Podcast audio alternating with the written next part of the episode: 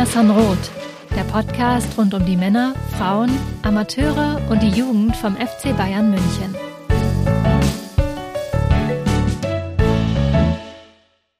Servus und herzlich willkommen zum Mirsan Roth Emergency Podcast. Ja, das kam jetzt für uns alle doch etwas überraschend, dass Julian Nagelsmann, Julian Nagelsmann gehen musste und ja, sehr wahrscheinlich von Thomas Tuchel ersetzt wird. Das Ganze wollen wir heute besprechen in unserer Podcast-Folge 287. Und um so richtig Feuer reinzubringen, habe ich mir Justin an meine Seite geholt. Grüß dich, Justin. Servus. Genau, und bevor wir einsteigen, kurz noch einmal in die Abteilung Hauspost, Hausmitteilung. Zwei Punkte. Justin war ja am vergangenen oder unter der Woche, falls ihr es ja mitbekommen habt, beim Sieg der Bayern Frauen gegen Arsenal im Heimspiel des äh, Viertelfinal-Hinspiels der Champions League. Eigentlich wollten wir das auch besprechen jetzt in, in diesem Podcast hier diese Woche.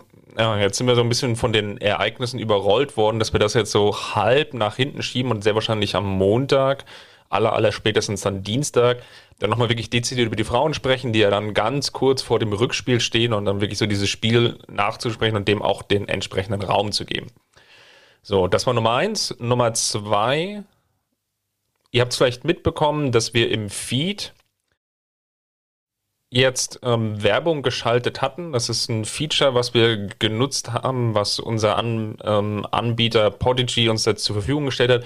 Und wie in so einer guten Familie, ähm, also ähnlich beim FC Bayern war das jetzt einfach von uns so gut abgestimmt, dass wir das einfach schon aktiviert hatten, bevor wir das sauber kommuniziert haben. Zwei Punkte dazu es, es, hilft uns einfach, den, ja, die, die, die Umkosten, die wir haben, ähm, vor allem aber auch unsere Autorinnen ähm, weiter zu bezahlen. Schaut einfach mal bei uns auf der Homepage vorbei oder Justin, jetzt kriegst du noch ein kleines To-Do. Wir verlinken das dann auch nochmal, den, den entsprechenden Artikel, das, den, den Rechenschaftsbericht, also was machen wir mit den, den Einnahmen, wie gehen wir damit um und wie sieht das auch ganze podcast-technisch aus. Da hatte Justin vor gar nicht allzu langer Zeit einen längeren Artikel darüber geschrieben. Kurzum, es hilft uns einfach finanziell an der Stelle ein bisschen weiter.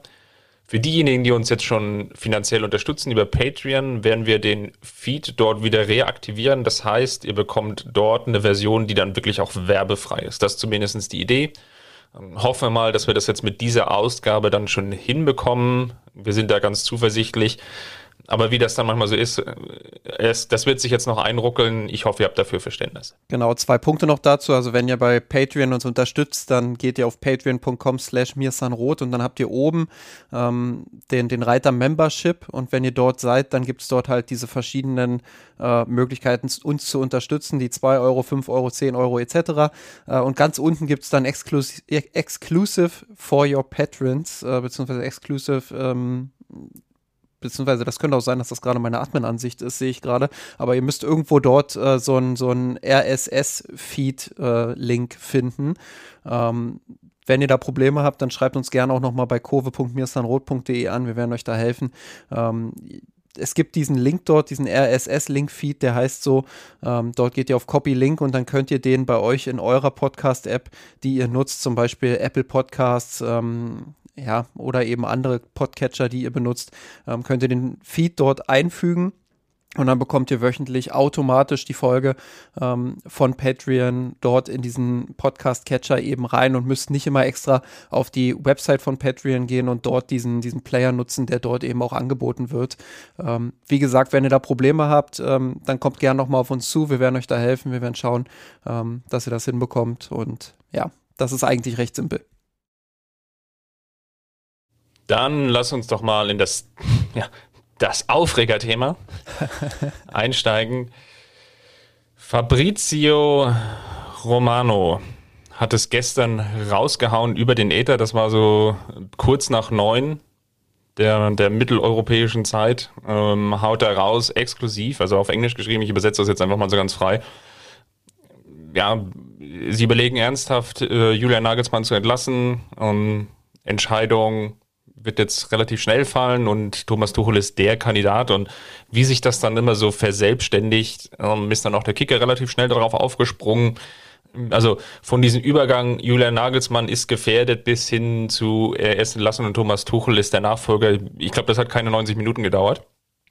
Und ja, das, das kam jetzt für viele überraschend. Und lass uns da, damit vielleicht jetzt mal einsteigen. Also, ganz simple Frage. Ähm, wie sehr hat sich denn gestern Abend überrascht, dass, dass Julian Nagelsmann jetzt auch nach der 1 zu 2 Niederlage gegen Leverkusen jetzt dann die Koffer packen musste? Ja, ich hielt es für eine Ente, ehrlich gesagt. Ähm, gar nicht mal so sehr, weil es jetzt äh, aus der sportlichen Situation heraus komplett überraschend wäre.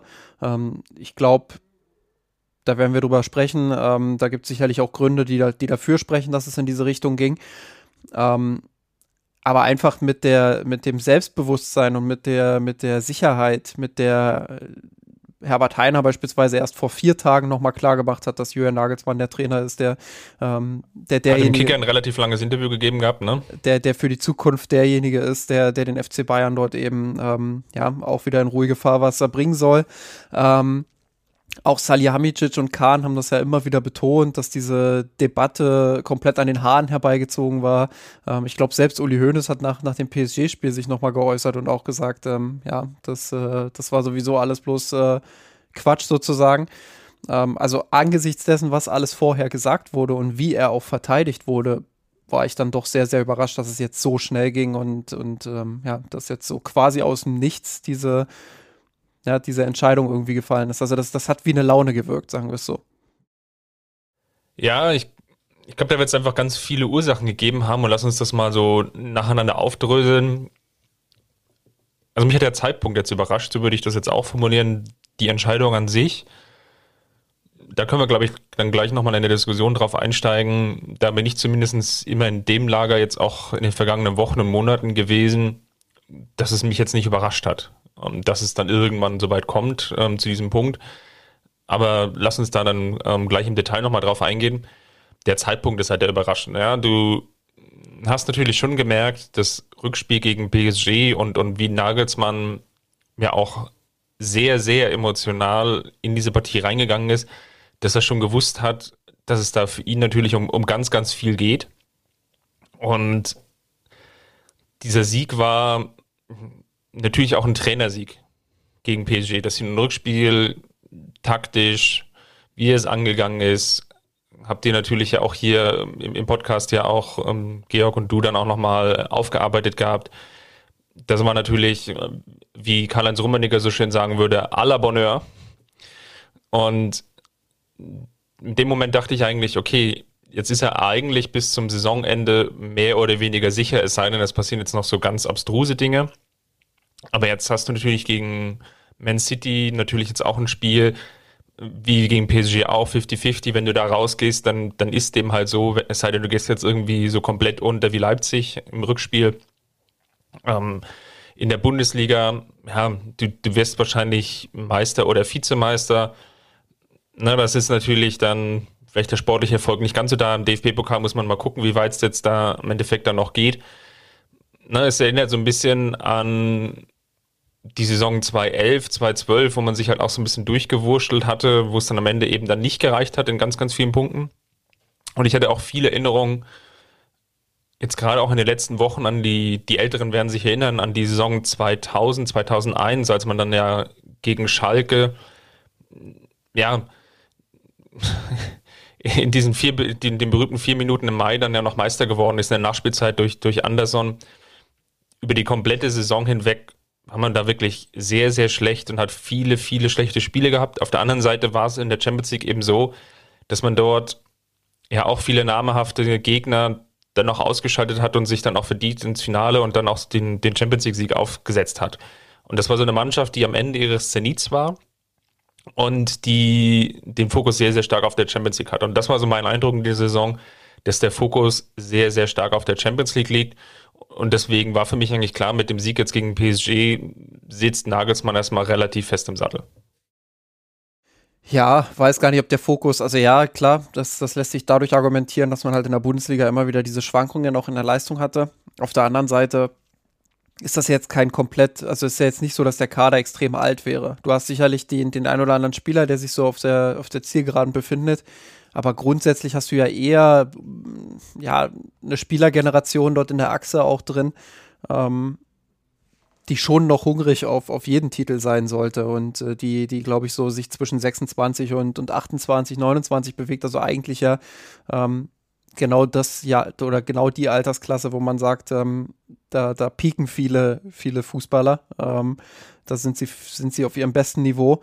Ähm, deshalb finde ich es schon auch ähm, ja, ich glaube, also wir sollten es nicht zu sehr dahin reden, dass, dass es jetzt nur um die Champions League ging. Das war, da hat sich sicherlich in den letzten Wochen vieles drauf zugespitzt und das beim FC Bayern gerade mit der, ja, mit der, ich will nicht sagen Bedeutungslosigkeit der Bundesliga, aber im Endeffekt ist es ja irgendwo so, auch wenn, wenn die Bayern immer wieder auch sagen, wie wichtig das Alltagsgeschäft ist. Ähm, sie haben den Titel jetzt äh, x-mal hintereinander gewonnen.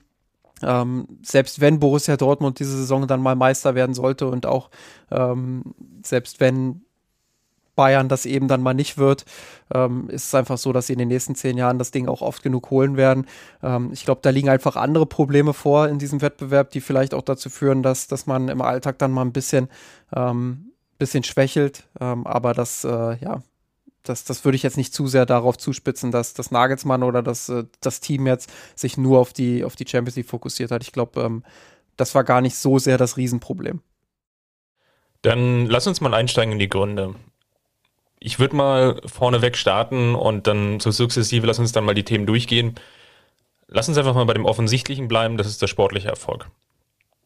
Und beim sportlichen Erfolg, wenn man mal ganz nüchtern draufschaut, dann sieht man jetzt über die anderthalb, fast zwei Jahre, die jetzt Julian Nagelsmann da ist, dass es in der Summe nicht unerfolgreich war bisher, aber eben jetzt auch nicht so, dass man jetzt natürlich irgendwelche Vergleiche ziehen konnte oder kann mit Hansi Flicken. Also machen wir es mal ganz dingfest. In der letzten, in seiner ersten Saison ist er deutscher Meister geworden. Relativ souverän, aber jetzt auch nicht so, dass man jetzt sagen könnte, dass er da die Sterne oder die Mannschaft die Sterne vom Himmel gespielt hat. Ähm, so war es definitiv nicht. In den beiden Pokalwettbewerben kamen dann relativ simples, stupides, unnötiges aus gegen Villarreal in der Champions League, was natürlich, wir haben gerade darüber gesprochen, in dem, vielleicht nicht dem Fokuswettbewerb, aber schon in einem sehr, sehr wichtigen Wettbewerb. Und natürlich ganz klar die 0 zu 5 Klatsche gegen, gegen Gladbach. So, und vor allem in der Rückrunde waren natürlich auch ganz, ganz viele Spiele dabei, wo man gemerkt hat, dass irgendwas nicht, nicht hundertprozentig stimmt in der Mannschaft man hat natürlich auch, äh, ne, der, der Lewandowski-Umbruch, das waren so ein paar Punkte, wo man schon gemerkt hat, glaube ich, irgendwas ist nicht ganz richtig. Aber es war irgendwie trotz allem noch so, dass man sagen konnte, okay, man ist deutscher Meister geworden, ähm, Pokal doof gelaufen gegen Gladbach, Spielverlauf und, und Champions League, naja, du hattest eigentlich die Chancen und so weiter und so fort und normalerweise und hätte, wäre, wenn. Und dann gehst du in diese Saison rein und ja, ne, es ist irgendwie, Champions League ist natürlich perfekt. Das kann man auch, glaube ich, nicht anders sagen, wenn du in der Gruppe bist mit Barcelona, die vor der Saison unglaublich viel investiert haben und wenn du die aus dem Wettbewerb rausnimmst, check. Du hast Inter Mailand oder Inter mit drin, die besiegst du zweimal auch ganz strategisch, die jetzt auch im Viertelfinale stehen, check. Du gewinnst gegen PSG, einer der Top-Favoriten vor der Saison auf den Titel, ja, und kassierst gegen die drei Mannschaften oder drei genannten Mannschaften in, in diesen sechs Spielen kein Gegentor, dann hast du da erstmal alles richtig gemacht in dem Wettbewerb.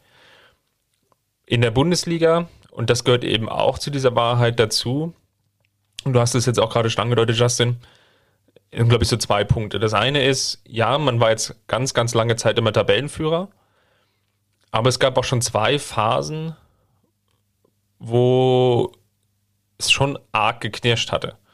Phase Nummer eins war natürlich letztes Jahr im Herbst, als, und wir beide haben uns da ähm, häufig schon die, die Köpfe heiß geredet, war es halt eher ein, ja, vom, vom Spielverlauf halt häufig unglücklich. Wir erinnern uns gegen das Unentschieden gegen Gladbach und dann, dann kam so ein Negativlauf rein von drei, vier Spielen, die nicht gewonnen wurden in der Bundesliga.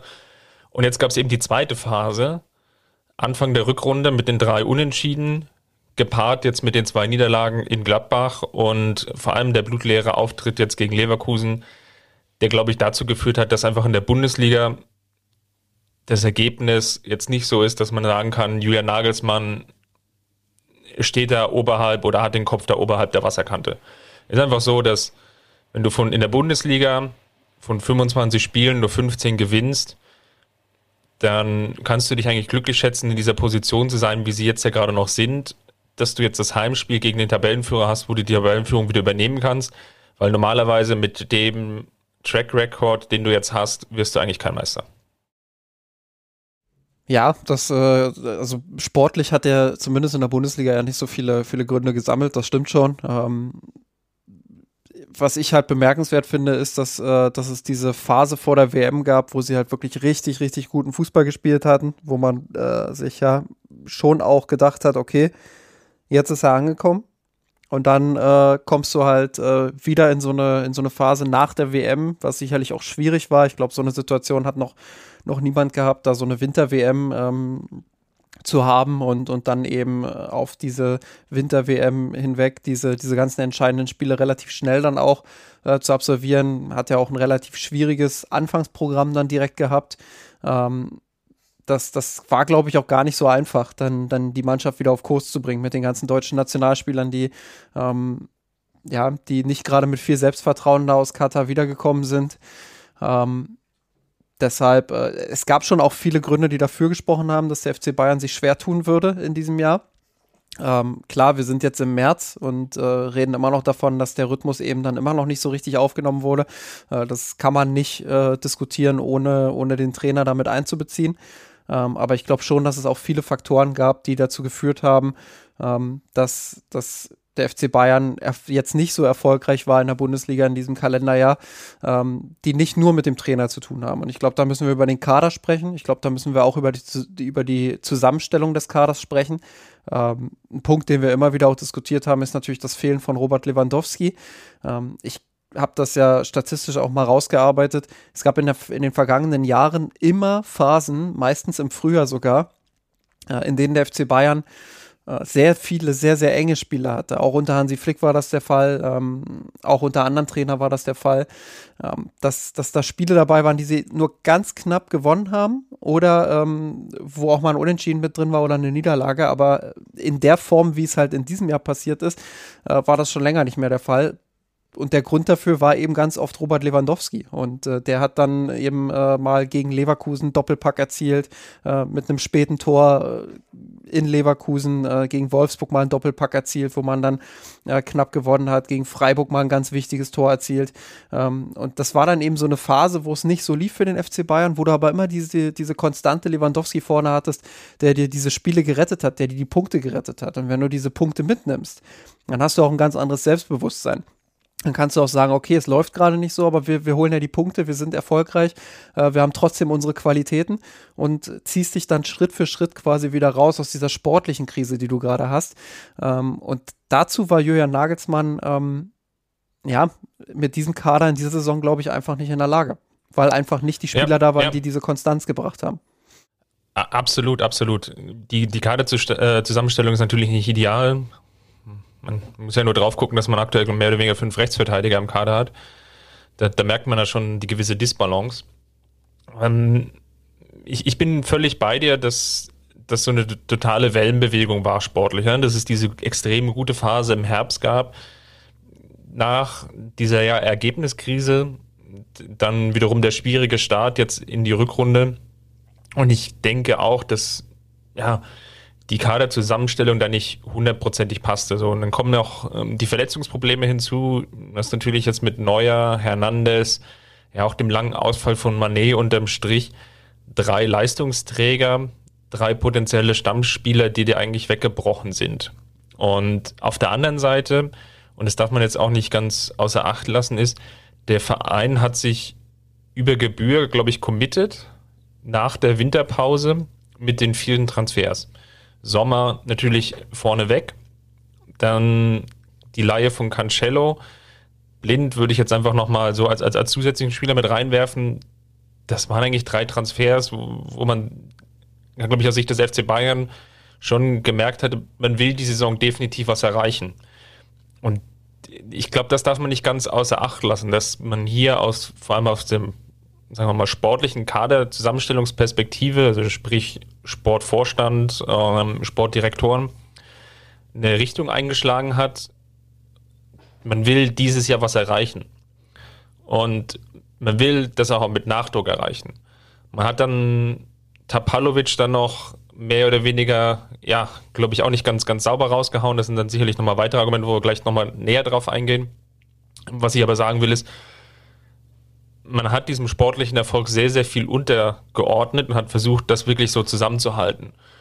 Und gleichzeitig, und da wird jetzt das Spiel gegen Leverkusen einen ganz, ganz wichtigen Einfluss darauf gehabt haben, kam es halt immer wieder zu diesen Auftritten. Ich würde jetzt auch nochmal diesen knappen Sieg gegen Stuttgart mit reinnehmen. Ja, unterm Strich auch, auch Augsburg und Bochum. Das waren jetzt alles Spiele in der Bundesliga, die jetzt, wo man jetzt nicht den Eindruck hatte, dass das jetzt super souveräne Siege waren unterm Strich, ja. Ähm, Gerade auch das Spiel gegen Stuttgart, gegen Augsburg, ähm, auch mit dem frühen Gegentor. Ich glaube, da kommt ganz, ganz viel zusammen, wo man einfach diesen Eindruck entwickelt, ja, so sportlich passt das irgendwie nicht so richtig zusammen. Die Mannschaft hat zwei Gesichter und das ist das, was dann erstmal hängen bleibt. Ja, ich tue mich halt trotzdem schwer ähm, mit, mit der Argumentation, ähm, gerade wenn man auf die Kaderzusammenstellung eben auch schaut. Ich finde, das wirkt halt manchmal ein bisschen willkürlich. Also wenn ich mir jetzt die ganzen Transfers der, der letzten Jahre anschaue, seitdem Saljamicic eben äh, da als als Hauptverantwortlicher, sage ich mal, tätig ist. Also ich würde das mal spätestens mit dem, mit dem Transfer von Lucas Hernandez von über 80 Millionen Euro ähm, dort, spätestens dort würde ich es halt datieren. Ähm, dann hat man sehr, sehr viel Geld auch ausgegeben seitdem und sehr viel Geld auch in Spieler gesteckt. Ähm, aber so richtig auf, auf 100 Prozent, wo ich sage, das, das hat jetzt, der ist komplett eingeschlagen, der hat richtig funktioniert. Ähm, da gab es halt wenige. Also er wurde ja gefeiert für, für, für, die, für die Namen, die er verpflichtet hat. Und da kann man ja bei Lucas Hernandez schon loslegen. Ich meine, klar, ich bin wirklich ein Fan von seiner Spielweise und ich finde, äh, der, der gibt dem FC Bayern natürlich was. Und wenn er spielt und wenn er fit ist, ist er einer der besten Innenverteidiger, die es in diesem Kader gibt. Aber man wusste ja um seine Verletzungsanfälligkeit. So. Und ich glaube, ich habe neulich eine, eine Statistik gelesen, ähm, dass er rund 50 Prozent aller Pflichtspiele bisher verpasst hat. Also das ist halt für, für einen Transfer in der Größenordnung ist das halt einfach nicht gut. So, dann hast du äh, damals schon die Tendenz gehabt ähm, mit sehr vielen Transfers, die eher reaktiv sind als aktiv. Also Beispiel äh, 2019, äh, Felipe Coutinho, ähm, der damals ähm, auf Leihbasis mit einer Leihgebühr von rund 8,5 Millionen Euro äh, verpflichtet wurde oder auch Ivan, Ivan Perisic, äh, der von Inter Mailand damals kam, 5 Millionen Euro. Das sind beides Spieler, die im Endeffekt dann durch die Trippelsaison halt auch ein bisschen positiver bewertet wurden, als sie über die Saison hinweg tatsächlich gespielt haben. Ähm, das, sind, das sind Spieler, die kamen dann vor allem, weil eben der Transfer mit Leroy Sané gepatzt, äh, geplatzt ist. So, bei Sané kann man dann auch weitermachen. Für den hätte der FC Bayern damals wahrscheinlich auch lass mich lügen, vielleicht zwischen 80 und 100 Millionen Euro bezahlt. So ganz das genau. war die Summe, die im Raum stand. Das war ja sogar dreistellig, ja. Ja, das ging Richtung dreistellig. Also da hätte man eine Rekordsumme für ihn bezahlt. So, und dann überlegt man mit dem äh, Verlauf, den Leroy Sané jetzt hingelegt hat beim FC Bayern. Ähm, nichts gegen, gegen ihn persönlich, aber wenn man jetzt schaut, ähm, wie inkonstant er einfach performt hat, boah, dann würden wir heute noch mal ganz, ganz anders über den Transfer reden. So, man hat ihn dann ein Jahr später für immerhin immer noch neu, äh, 49 Millionen Euro verpflichtet. Ähm, aber er war halt nie der Spieler, den man sich von ihm erwartet hat. Und das war ja eigentlich der Königstransfer schlechthin unter Salihamidzic über, über ganz lange Zeit. Ähm, auch damals gab es wieder viele Last-Minute-Transfers, Last mit denen man reagiert hat. Ähm, Rocca, Saar, ähm, Costa, Chupomoting. Ähm, wovon eigentlich nur Chupomoting so wirklich funktioniert hat. Im Jahr darauf kann man schauen, okay, über Meccano ist sicherlich ein guter Transfer, auch rückblickend betrachtet. Ähm, Marcel Sabitzer kann man sicherlich auch ein Stück weit Richtung Johann Nagelsmann drehen, aber letztendlich ist eben Sal Salihamidzic der sportliche Verantwortliche, ähm, der das unterstreichen und unter, unterzeichnen muss. Ähm, hat auch überhaupt nicht funktioniert. Ähm, mit Omar Richards kam ein junger Spieler, wo man bis heute nicht so richtig weiß, was der FC Bayern in ihm gesehen hat. Ähm, Im Jahr darauf wurden wieder junge Spieler verpflichtet mit Ryan Gravenberg und, und Mathis Tell. Ähm, wo man sicherlich die Hoffnung hatte, dass Nagelsmann sie ein bisschen pushen kann, wo man aber auch die Frage stellen muss, wie passen die eigentlich als Spielertypen da auch rein? Also Mathis Tell ist ja ein Stürmer gewesen, der bei Rennen mit sehr, sehr viel Raum agiert hat, mit äh, Umschaltsituationen sehr, sehr gut klarkam, sein Tempo dort gut eingebracht hat. Ähm, der spielt ja jetzt keine Vollkatastrophensaison, also wenn er spielt, dann spielt er auch meistens sehr engagiert. Aber ich finde. 17 Jahre alt, von dem kann man ja de facto genau, nichts erwarten, das, das, muss man ganz das ehrlich sowieso. sagen. Aber ja. worauf ich hinaus will, ist, dass man ihm anmerkt, dass er halt ähm, gerade auch mit dem Alter im Hinterkopf, ähm, dass er Probleme hat, ähm, sich halt umzustellen auf dieses neue System auch. Ähm, so, für den wurde 20 Millionen Euro bezahlt. Äh, Ryan Gravenberg mit 18,5 Millionen Euro. Auch ein Spielertyp, den der FC Bayern ja eigentlich schon relativ häufig auch im Kader hatte. Ähm, also das ist jetzt auch keine komplette Überraschung, dass der sich nicht durchsetzen kann äh, auf Anhieb.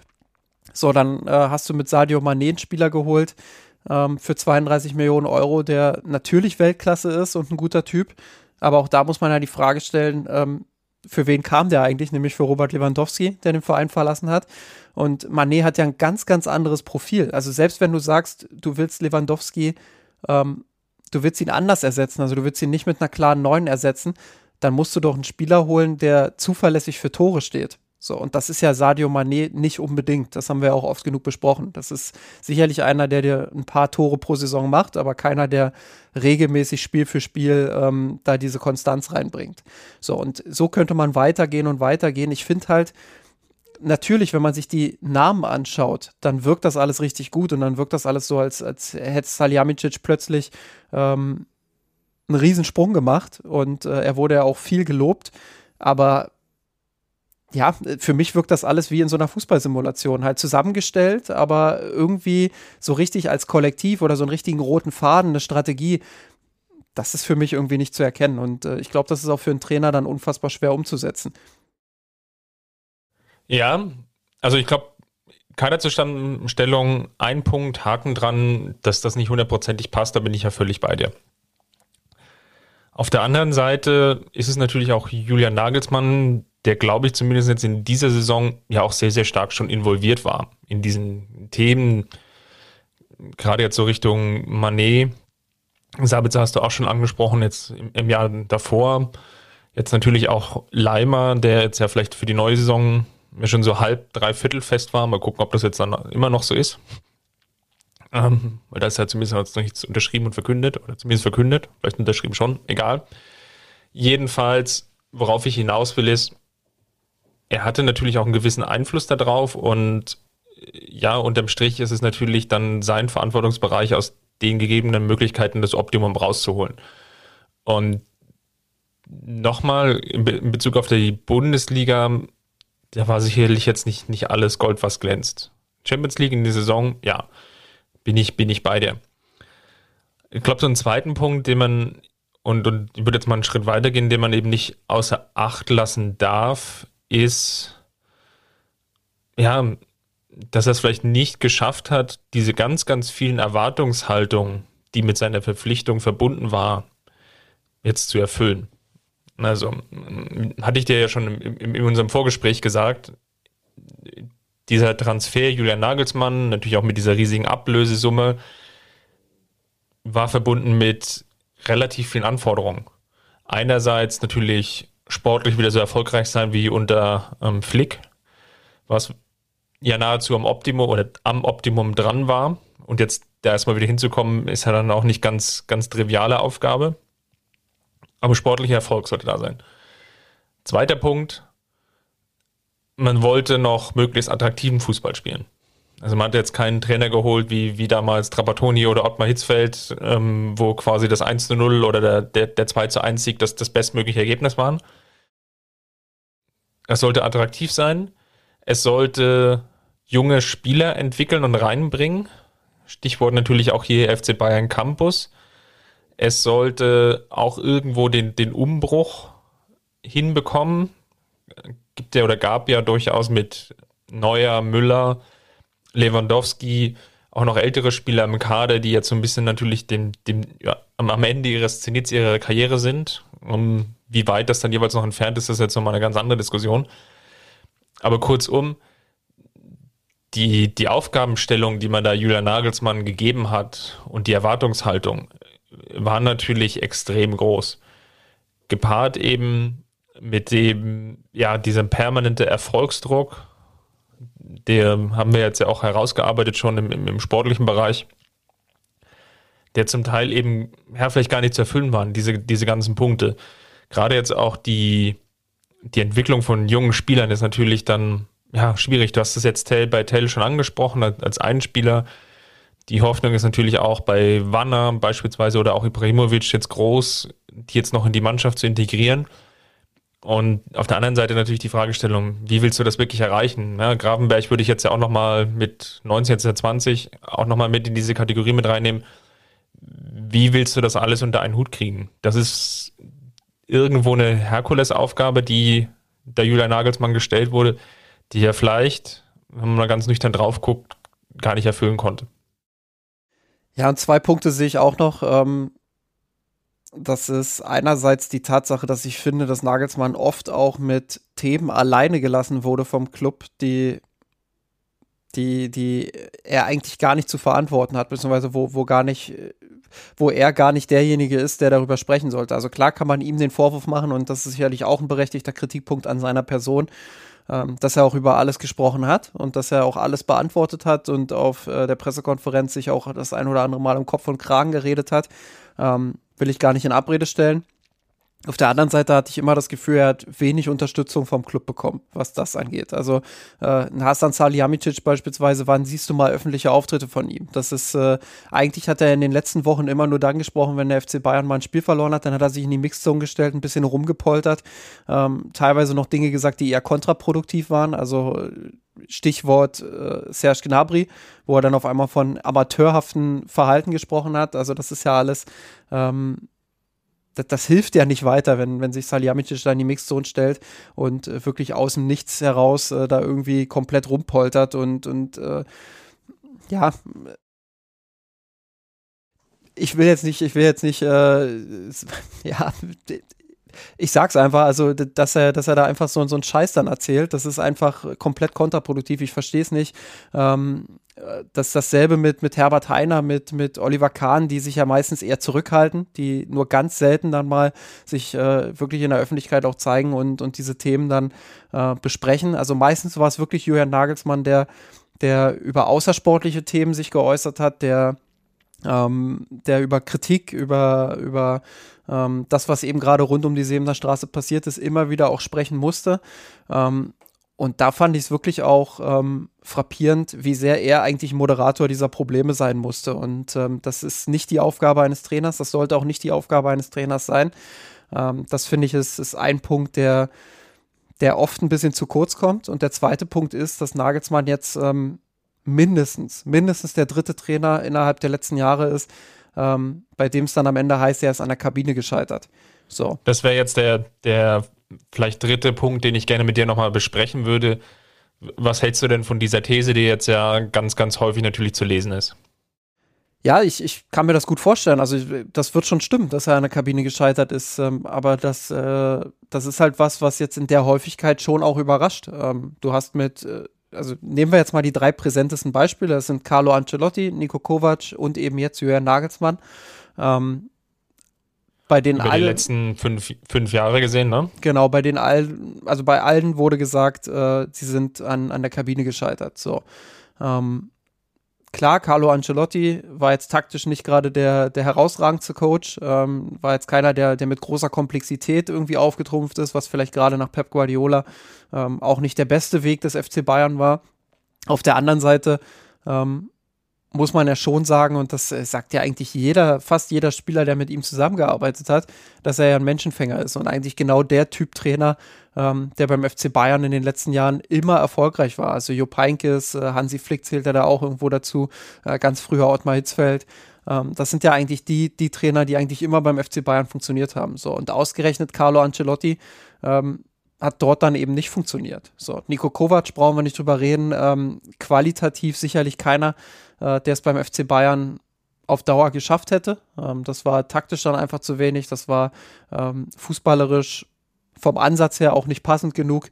Ähm, gar keine Frage. Auf der anderen Seite ist aber auch Nico Kovac jemand, der mit Spielern eigentlich auf ein sehr gutes Level kommt und auch mit, mit äh, Medien in der Außendarstellung auf ein sehr, sehr gutes Level kommen kann. Das zeigt er jetzt gerade beim VfL Wolfsburg übrigens auch wieder. Also auf, auf Wolfsburg-Niveau ähm, ist er schon sehr erfolgreich mit den Wolfsburgern und ähm, ja, zeigt auch, dass er, dass er kommunikativ einiges auf, auf Lager hat. Also seine Pressekonferenzen, ähm, die sind schon echt gut. Ähm, aber off-topic beiseite, auch er soll ja an der Kabine gescheitert sein.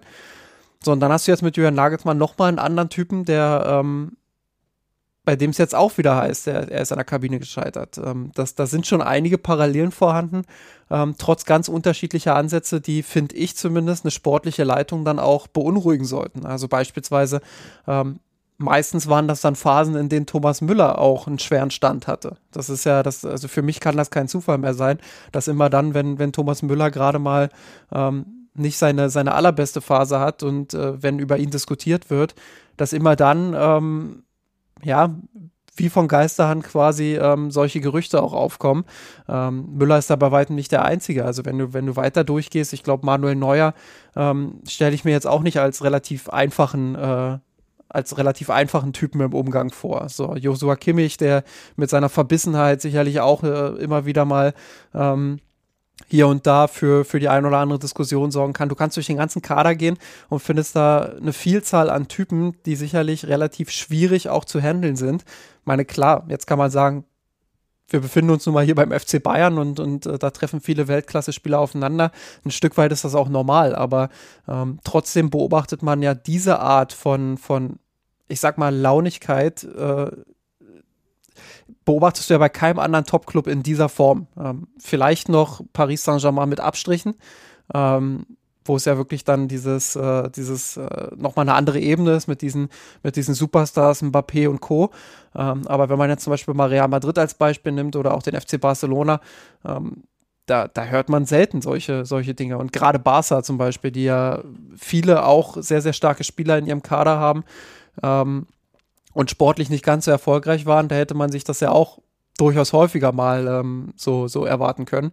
Aber ist nie passiert. Und das verwundert mich dann schon, dass es beim FC Bayern immer und immer wieder dazu kommt, dass A, interner durchgesteckt werden, aus der Kabine ja offenbar auch, und B, dass, ähm, ja, es immer wieder auch heißt, Trainer scheitern regelmäßig an der Kabine. Und ähm, da würde ich grundsätzlich mal die Hierarchie des Teams in Frage stellen. Da würde ich grundsätzlich mal die Frage aufwerfen, ähm, warum die Spieler so viel Macht haben und warum sie ähm, immer wieder auch in der Lage sind, ähm, ja, das so zu beeinflussen und ähm, ja, warum es so schwierig offenbar ist für nachweislich gute oder sehr gute Trainer oder sogar Weltklasse-Trainer, wo ich Carlo Ancelotti zweifelsohne mit reinziehen zählen würde, warum es für die so schwierig ist, äh, diesen, diesen Haufen in Anführungsstrichen wirklich dann auch zu einem Team zu formen ähm, und sie zu trainieren, ähm, weil die Probleme sind ja nicht neu.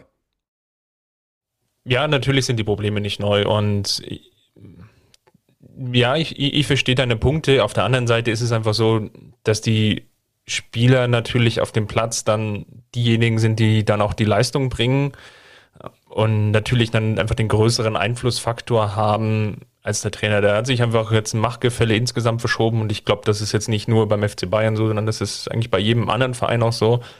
Und wenn man jetzt einfach auch mal schaut, ähm, beispielsweise jetzt unter Valverde mit Barcelona, da gab es natürlich dann auch die kritischen Stimmen. Ich glaube, das gehört einfach dann dazu. Aber das waren ja Sport andere Situationen. Also ja, ja, wir, wir, äh, wir, wir, befinden uns ja jetzt gerade nicht in der Situation, wo wir sagen, Jürgen Nagelsmann ist im Achtelfinale der Champions League ausgeschieden, Jürgen Nagelsmann ähm, ist in der Bundesliga so weit hinten dran, dass die Meisterschaft weg ist oder das ist, also das ist ja jetzt sportlich keine nein, extrem nein, nein, kritische Situation. Ja, ja, verstehe mich nicht falsch, verstehe mich nicht falsch. Ähm, dass sportliche Situation jetzt nicht an diesem Kipppunkt ist oder nicht ganz so krass ist wie vielleicht bei anderen, d'accord, ja. Ähm, haben wir ja versucht, jetzt auch gerade schon aufzuarbeiten. Was ich sagen will, ist, immer dann, wenn, sie, wenn du keinen Erfolg hast, wird es Punkte geben, Spieler, andere Verantwortliche im Verein etc., die natürlich dann auf Ursachenforschung gehen wo dann vielleicht Dinge auch ans, ans Tageslicht getragen werden, die ja, die nicht richtig sind oder die jetzt vielleicht eine subjektive Wahrnehmung sind, das ist jetzt einfach, würde ich jetzt einfach insgesamt als, als menschlichen Faktor sehen. Ne? Ich glaube schon, dass Julian Nagelsmann, das darf man immer an der Stelle jetzt auch nicht ganz vergessen, das war jetzt nach Leipzig und ja, da war er ja auch nicht unerfolgreich, ne? auch Champions League Halbfinale erreicht. Nach Leipzig war das jetzt einfach auch nochmal ein Sprung und vielleicht war er an der und ein oder anderen Stelle im Umgang mit diesen ganzen Spielern und mit diesen ganzen Problemen, vielleicht war das einfach noch ein Tick zu früh. Ne? Gleichzeitig hatte ich ja eingangs oder zwischendrin auch schon erwähnt, es war natürlich jetzt auch die Herkulesaufgabe, diesen Umbruch hin, hin zu moderieren. Und wenn das eben Teil seiner Aufgabe war, dann war die ja jetzt erstmal nicht unerfolgreich. Ja? Du hast den, den Übergang von Lewandowski geschafft. Du hast Alaba natürlich, hatte ich jetzt vorhin noch erwähnt in meiner Aufzählung, ne, du hast irgendwie, hast einen ganz guten Umgang mit Müller gefunden, du hast auch diese neue Tapalovic-Situation aufdröseln können. Das sind ja alles Punkte, die hat er ja erstmal per se auf seiner Habenseite. Ist das jetzt kommunikativ immer so richtig gut gelaufen? Hm, wahrscheinlich nicht. Ja? Also gerade die Geschichte mit Tapalovic, wie ja auch einige Spieler darauf reagiert haben, du hast Thomas Müller ja schon angesprochen, das war schon schon, schon sehr offensichtlich, dass Tapalovic doch einige Fürsprecher hatten. Ne? Und man kann sich natürlich dann, also Nagelsmann hat sich da vielleicht auch an der einen oder anderen Stelle zu sehr isoliert. Das wäre so eine These, die ich jetzt einfach mal in den Raum stellen will. Plus, er war und ist, glaube ich, nie so der ganz kommunikative Typ gewesen. Ne? Ähm, wenn du jetzt nochmal schaust, auch in der vergangenen Saison so retrospektiv, er ist ja auch, also an sich ist er in diesen ganzen Pressekonferenzen ja auch immer sehr, sehr offen und, und, und ehrlich und nahbar, wo ja schon rauskommt, dass einer seiner Punkte waren, die er arbeiten will, ist ähm, Kommunikation und die, die Offenheit, die Spieler und die Tür steht immer offen, was man da so gehört hat. Wo im Umkehrschluss eigentlich klar war, dass die Kommunikation zu einigen Spielern wohl nicht so war, wie man sich das wohl, oder wie sich das die Spieler vielleicht erhofft haben. So, und das ist natürlich dann so ein Punkt, da verlierst du dann vielleicht den, den ein oder anderen Spieler zu viel auf diesem Weg dahin, die natürlich dann einfach einen sehr, sehr großen Einflussfaktor haben. Und das jetzt gepaart eben mit der hohen Erwartungshaltung, gepaart mit dem nicht ganz so großen sportlichen Erfolg, das bringt dann vielleicht irgendwann auch dieses Fass zum Überlaufen. Ja, klar, aber was, was ich halt meinte, ist, dass dass ich nicht das Gefühl habe, dass es bei anderen Clubs in der Form und in der, ähm, in der Regelmäßigkeit eben passiert. Und das verwundert mich dann schon. Ja. Und das eben auch bei, bei Trainern. Ähm, also nochmal das Beispiel Barcelona vielleicht. Ähm, ich glaube, ähm, mit, mit, mit den Spielertypen, also jetzt wirklich charakterlich, äh, die der FC Bayern hat, wäre Xavi dort nicht mehr Trainer beim FC Barcelona. Ähm, das mal nur als ein Beispiel. Oder auch Carlo Ancelotti, der bei Real Madrid sicherlich jetzt irgendwann auch in die Diskussion geraten wird und auch schon in der, in der Diskussion ist. Ähm, da hat das aber auch ewig gedauert, bis diese Diskussion losging. Klar, er hat den Champions League-Titel im Rücken, keine Frage. Ähm, aber auch, auch da äh, viel mehr Geduld, viel mehr Ruhe, ähm, auch außer, äh, auch innerhalb des, des Teams. Ähm, das, also das einfach nochmal so, dass, dass ich finde einfach, das ist beim FC Bayern ist das äh, relativ deutlich. Ähm, ansonsten natürlich, äh, klar, also bei, bei Jürgen ja, Nagelsmann, auch, äh, ja. wenn, lass mich das vielleicht nochmal ganz kurz, also äh, zu Jürgen Nagelsmann, ähm, ich will ja gar nicht sagen, dass, dass er jetzt nur das Opfer dieser Umstände war. Ich glaube einfach, dass es wichtig ist, diese, diese Faktoren auch nochmal mit zu benennen. Ähm, aber grundsätzlich gibt es natürlich auch bei ihm Charakterzüge und, und auch äh, Dinge, die er gemacht hat und getan hat, äh, wo man schon hinterfragen muss, ist er überhaupt schon bereit für den FC Bayern? Und das, ähm, ich habe neulich mit jemandem darüber gesprochen, ähm, über diese gesamte Situation von, von Jürgen Nagelsmann beim FC Bayern. Da meinte mein Gegenüber zu mir, ähm, dass es ihn so ein bisschen an, an den jungen Jupp Heynckes auch erinnern würde, der ja auch jahrelang als, als komplett verbissen, als, äh, als äh, stur teilweise auch galt, also wirklich Charakterzüge gezeigt hat, die sich Leute gar nicht vorstellen können, die, die nur den späten Jupp Heynckes kennen. Und andersherum Leute, die den jungen Jupp Heynckes gekannt haben, ähm, die sich dann gewundert haben, als er zum FC Bayern dann das erste Mal zurückgekehrt ist, was das für ein lockerer Typ geworden ist und, und wie, wie befreit er auch gecoacht hat damals. Ähm, und ja, vielleicht sehen wir Julian Nagelsmann ja in, in ferner Zukunft doch nochmal beim FC Bayern und, und erleben da genau das Gleiche, dass wir dann sagen, boah, das ist ja ein Wandel um, um 180 Grad, nicht mehr so verbissen wie früher, viel lockerer. Ähm, glaube, dass das würde ihm auf Dauer dann auch gut tun. Ähm, ich glaube, dass diese Verbissenheit einerseits natürlich immer was, was Gutes auch sein kann, was ja ein Stück weit auch äh, Ehrgeiz und Ambition zeigt. Ähm, auf der anderen Seite man aber mal aufpassen muss, dass man eben nicht zu verbissen ist, dass man sich nicht zu sehr ähm, dann auch in Dinge reindenkt und die Dinge dann eben auch zerdenkt.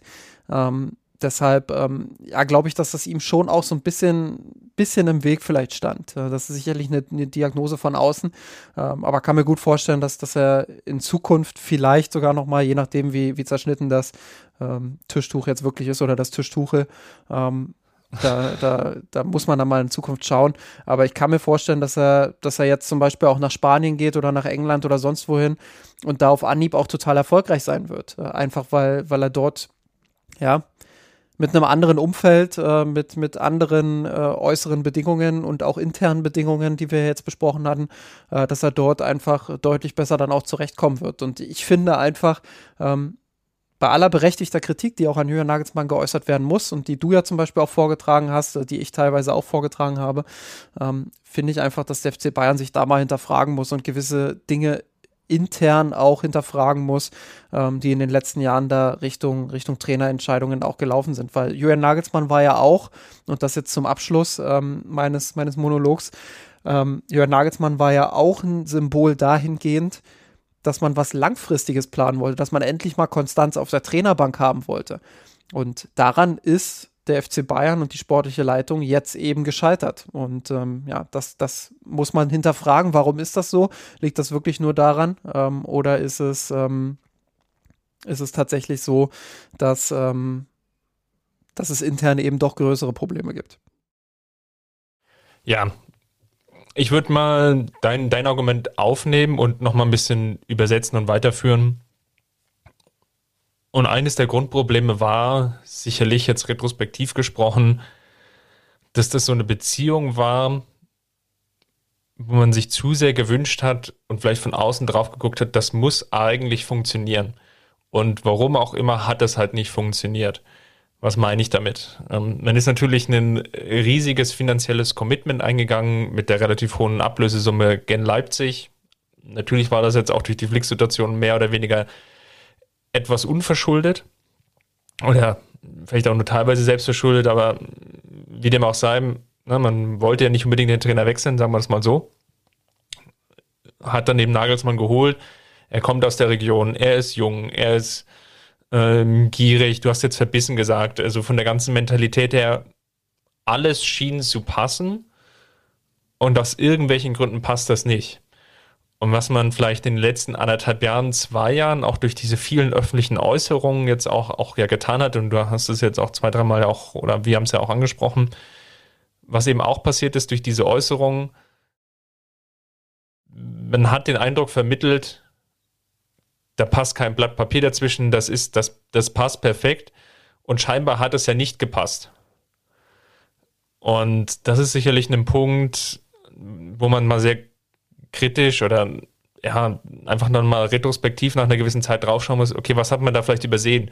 Wo ist man da in die falsche Entscheidungsfindung abgebogen? Wo hat man vielleicht auch Nagelsmann nicht die entsprechende Unterstützung gegeben, die es vielleicht gebraucht hätte? Wo ist es vielleicht dann auch überfrachtet worden von den Anforderungen her und so weiter und so fort? Ja? Also die, diese Aufarbeitung ist, glaube ich, ganz wichtig ähm, und, und sollte man irgendwann auch mal tun.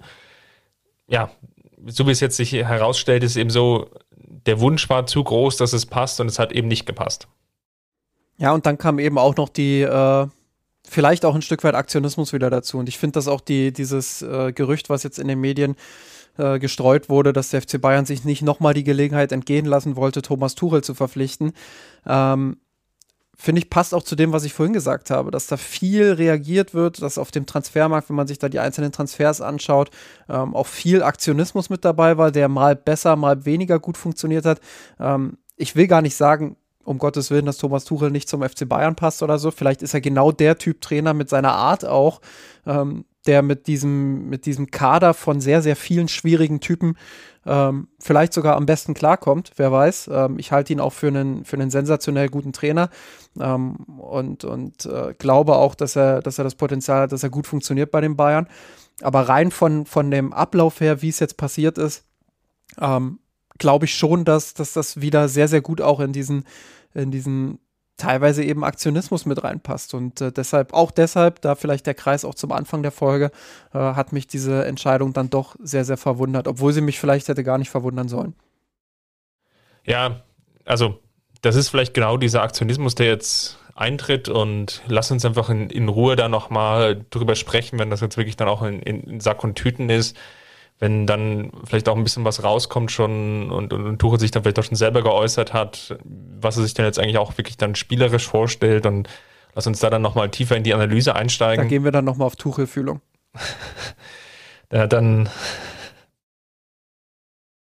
schauen wir mal, dass wir dann den, den Nagel nicht ganz so daneben setzen. Also, worauf ich nochmal ähm, eingehen will. Ja, ich glaube, das ist sicherlich ein Argument, die, äh, was man nicht unterschätzen darf. Das, das meinte ich auch vorhin mit dieser gewissen, es, es gibt in den Sozialwissenschaften diesen, oder zum Teil auch in der Wirtschaftswissenschaften diesen schönen Ausdruck Pfadabhängigkeit. Man ist in diese Pfadabhängigkeit so ein bisschen reingerutscht. Das heißt, du schlägst einen gewissen Pfad ein oder den, den du dann gar nicht mehr richtig verlassen kannst. Und das versuchte ich vorhin auch so ein bisschen aufzuskizzieren mit den vielen Transfers, die man ja getätigt hat in der Winterpause, weil diese Hoffnung so groß ist, diese Saison nochmal so ein Triple hinzustellen.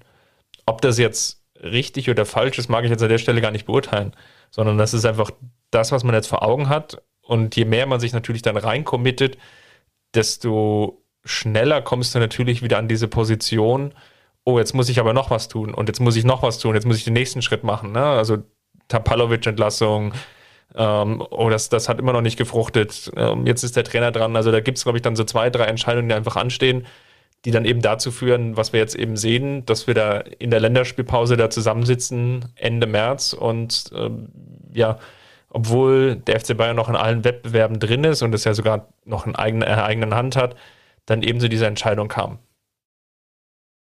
Gut, ich glaube, damit machen wir mal den Haken dran. Justin, vielen Dank. Sehr gerne. Dann hören wir uns ja dann Anfang der, der Woche schon wieder. Und bis dahin, macht's gut. Servus. Servus. Ich hab geträumt von dir.